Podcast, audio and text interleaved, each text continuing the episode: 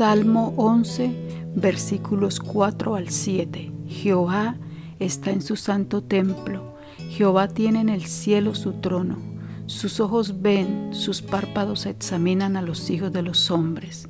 Jehová prueba al justo, pero al malo y al que ama la violencia su alma los aborrece. Sobre los malos hará llover calamidades, fuego, azufre y viento abrasador será la porción del cáliz de ellos, porque Jehová es justo y ama la justicia. El hombre recto mirará su rostro. Este salmo tiene solo siete versículos.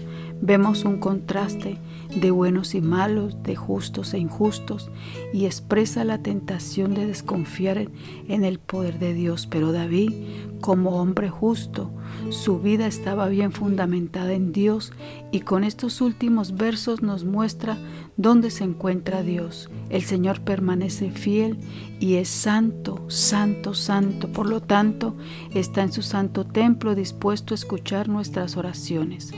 Cuando acudimos a Dios en medio de nuestras batallas, la respuesta a nuestra fe asegura nuestro corazón y esta es la fuente de confianza de David, creer y confiar en un Dios grande, omnisciente, omnipresente, omnipotente.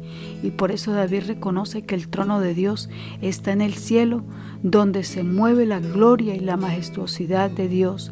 Recordemos las palabras del profeta Isaías en el capítulo 66, versículos 1 y 2. Jehová dijo así, el cielo es mi trono y la tierra estrado de mis pies. ¿Dónde está la casa que me habréis de edificar y dónde el lugar de mi reposo? Mi mano hizo todas estas cosas, pero miraré a aquel que es pobre y humilde de espíritu y que tiembla a mi palabra. A Dios no podemos impresionar ni tampoco lo podemos engañar. Por eso el salmista dice que Dios desde su trono sus ojos ven, sus párpados examinan a los hijos de los hombres. Jehová prueba al justo, pero al malo y al que ama la violencia, su alma los aborrece.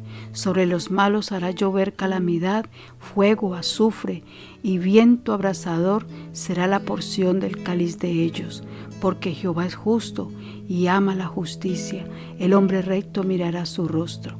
Las palabras del salmista, al igual que las palabras del profeta Isaías, nos dan a entender que Dios se deleita en aquellos que son humildes en espíritu y que reconocen la necesidad de buscar constantemente la ayuda, la gracia y el favor de Dios, amando su palabra y poniéndola en práctica y así como viene el juicio para los malos, también prueba al justo en tiempos de calamidad, para cuando Él venga estemos en su presencia hasta la eternidad y poder ver su rostro, es decir, tendremos acceso al Rey y a la presencia del Rey, el único Rey de Reyes y Señor de Señores.